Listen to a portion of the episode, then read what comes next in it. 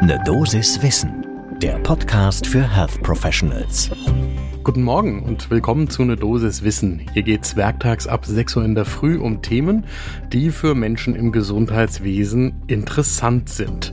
Heute ist das die erste Gentherapie bei der Hämophilie A, die kurz vor der Zulassung steht. Ich bin Dennis Wallwieser, ich bin Arzt und Chefredakteur der Apothekenumschau und ich darf im Wechsel mit Dr. Laura Weißenburger euch eine Dosis Wissen präsentieren.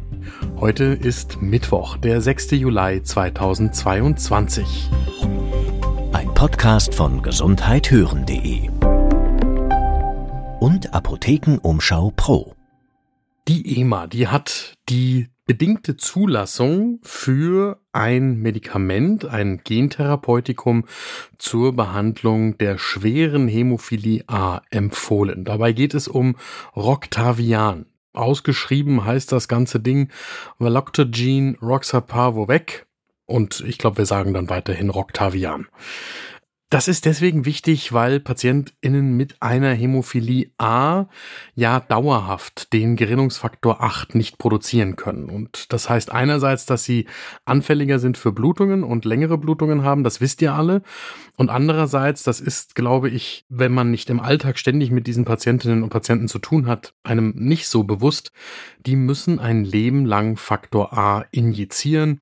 Das ist bei manchen wöchentlich, bei manchen monatlich.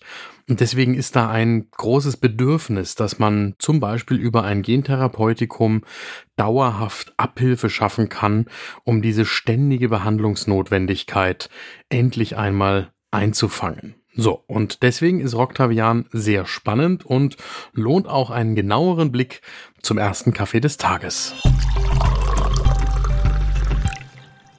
Die EMA, die hat also jetzt eine bedingte Zulassung empfohlen. Das heißt, da gibt's noch Einschränkungen. Eine ist zum Beispiel, dass dieses Medikament vom US-Hersteller Biomarin erstmal nur solchen erwachsenen Hämophilie A-PatientInnen zur Verfügung gestellt wird, die keine Antikörper gegen den Faktor 8 und das Vektorvirus, das ist ein adeno-assoziiertes Virus vom Serotyp 5 gebildet haben. Das ist aus Sicherheitsgründen natürlich sinnvoll und die Einschränkung auf die erwachsenen PatientInnen ist auch nicht anders zu erwarten, wenn ein solches Gentherapeutikum erstmals zugelassen wird.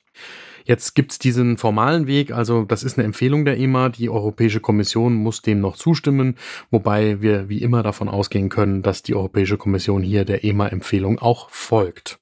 Und dann ist diese bedingte Zulassung an das Durchführen von Langzeitstudien gebunden. Da müssen PatientInnen tatsächlich über 15 Jahre beobachtet werden, damit aus der bedingten Zulassung dann eben auch eine unbedingte Zulassung werden kann. Was macht dieses Roctavian? Roctavian basiert auf diesem adeno-assoziierten Virus, das so modifiziert worden ist, dass es bei Menschen erstmal keine Krankheiten auslöst. Und dann enthält das Virus das Gen für den Faktor 8. Und wenn man jetzt dem Patienten oder der Patientin einmalig eine solche Infusion mit Roctavian verabreicht, dann soll das Faktor 8 Gen bis in die Leberzellen kommen und die dann wieder in die Lage versetzen, den Faktor 8 selbst zu produzieren. Das wäre quasi die zumindest vorübergehende Heilung quasi dieses Faktor 8 Defizits, das überhaupt erst zur Hämophilie A führt. Die Ergebnisse, die sind Anfang dieses Jahres bei der European Association for Hemophilia and Allied Disorders vorgestellt worden. Das waren die zwei Jahresergebnisse einer Phase 3 Studie. Das Ganze ist auch hochrangig publiziert im New England Journal of Medicine. Wir verlinken das natürlich in den Show Notes. Das ist eine nicht randomisierte Phase 3 Studie in dem Fall an in Anführungsstrichen nur 134 männlichen Patienten mit Hämophilie A. Und das ist natürlich bei einer solchen Erkrankung schwierig, sowas nicht randomisiert durchzuführen oder mit größeren Patientenkollektiven. Deswegen ist die Studie valide, obwohl das hier verhältnismäßig kleine Zahlen sind. Wie sieht das mit der Wirksamkeit aus? Also zwei Jahre nachdem diese Patienten das Roctavian bekommen haben, haben sie tatsächlich deutlich erhöhte Faktor 8 Aktivitätswerte bei der Mehrzahl der Patienten. Die Blutungsraten sind um 85 Prozent zurückgegangen und die meisten der Patienten haben tatsächlich keine Faktor 8 Ersatztherapie mehr benötigt. So ein Medikament, das hat auch Nebenwirkungen. Die häufigste ist die Hepatotoxizität, weil das Ganze eben auf den adeno-assoziierten Viren basiert, die eine Immunreaktion auslösen können.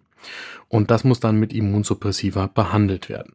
So, und dann gab es auch andere Nebenwirkungen, die weniger dramatisch sind, wie zum Beispiel Übelkeit, Kopfschmerzen oder Müdigkeit, was aber PatientInnen mit Sicherheit in Kauf nehmen werden, wenn sie dafür eine Dauertherapie in Aussicht gestellt bekommen. Wir haben einen Experten um seine Einschätzung gebeten. Und zwar Wolfgang Miesbach, der ist Leiter des Schwerpunkts Hämostasiologie an der Goethe-Universität in Frankfurt. Und er sieht das schon als einen wichtigen Schritt in der Hämophilietherapie, weil viele PatientInnen natürlich auf genau eine solche Behandlung warten. Und aufgrund der Nebenwirkungen ist aber jetzt auch wichtig, auch nach der Zulassung genau zu beachten, welche Patientinnen und Patienten für eine solche Therapie geeignet sind und welche eben nicht. Und das heißt, das sollte in Zentren mit einer Erfahrung in der Gentherapie stattfinden, beziehungsweise andere Kliniken sollten mit diesen Zentren unbedingt kooperieren bei der Behandlung solcher Hämophilie-PatientInnen. Und dann ist natürlich die spannende Frage, wie lange dieser Faktor 8 Anstieg anhält. Das ist Wolfgang Miesbach nochmal wichtig. Denn in den Studien zeigt sich ein jährlicher Abfall dieser Faktor 8 Aktivität. Und jetzt ist das zwar in der Phase 3 Studie für zwei Jahre beobachtet worden, in der Phase 1 Studie für fünf Jahre, aber auf die Lebenszeit eines Hämophilie-Patienten ist schon nochmal die spannende Frage, wie ist das in der Langzeitbeobachtung? Und was nehme ich heute aus der folgenden Dosis Wissen mit? Also erstmal, Gentherapien werden immer relevanter dann ist es spannend, dass für eine so schon lange bekannte, aber schwer zu behandelnde Erkrankung wie die Hämophilie, also im Sinne von langfristig behandlungsbedürftige Erkrankung, jetzt durch die Gentherapie tatsächlich Abhilfe geschaffen werden könnte. Und dann ist auch spannend, wie diese bedingten Zulassungswege bei der EMA funktionieren und dass tatsächlich da sichergestellt wird, dass über 15 Jahre nachgeprüft wird, wie sich dieses Medikament verhält. Das war eine Dosis Wissen für heute. Die nächste Folge gibt's morgen früh ab 6 Uhr in der Früh überall da, wo ihr Podcasts hört. Und wenn ihr diese Folge eine Dosis Wissen gerne gehört habt, dann schaut doch mal bei uns ins Archiv, denn wir haben mittlerweile deutlich mehr als 150 Folgen von eine Dosis Wissen mit spannenden Inhalten, bei denen sich auch heute noch das Zuhören lohnt. Ein Podcast von gesundheithören.de und Apothekenumschau Pro.